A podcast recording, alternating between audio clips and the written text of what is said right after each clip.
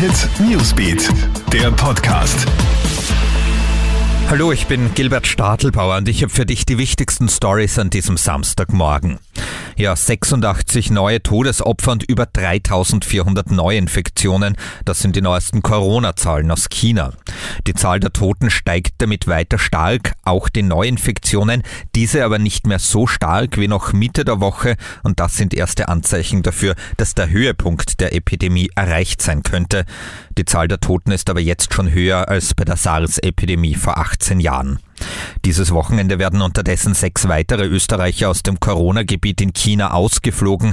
Sie werden von einer britischen Regierungsmaschine nach Großbritannien gebracht und dann werden sie über Berlin nach Wien weiterreisen. HC Strache wehrt sich gegen die neuesten Spesenvorwürfe. Es wurde ja bekannt, dass er als Vizekanzler für die Neugestaltung seiner Räumlichkeiten rund eine halbe Million Euro ausgegeben hat. In einem Facebook-Posting nennt Strache diese Berichte jetzt Hetze und er schreibt, dass etwa die Klos im Vizekanzleramt total heruntergekommen waren. Gleichzeitig rührt er die Werbetrommel für eine Aschermittwochsveranstaltung der FPÖ-Abspaltung DAÖ, wo er wieder als Gastredner auf auftreten wird. Das verkündet er per Videobotschaft aus seinem Skiurlaub in Osttirol, wo er ja gestürzt ist und ärztlich versorgt werden musste. Er bedankt sich in diesem Video auch für die Genesungswünsche. Prince Harry und seine Frau Meghan sind jetzt zum ersten Mal seit ihrem Teilrückzug aus dem britischen Königshaus gemeinsam öffentlich aufgetreten. Sie haben an einem Event einer Großbank in Miami teilgenommen. Harry hat dort eine Rede gehalten. Ob er dafür Geld kassiert hat, das ist nicht bekannt.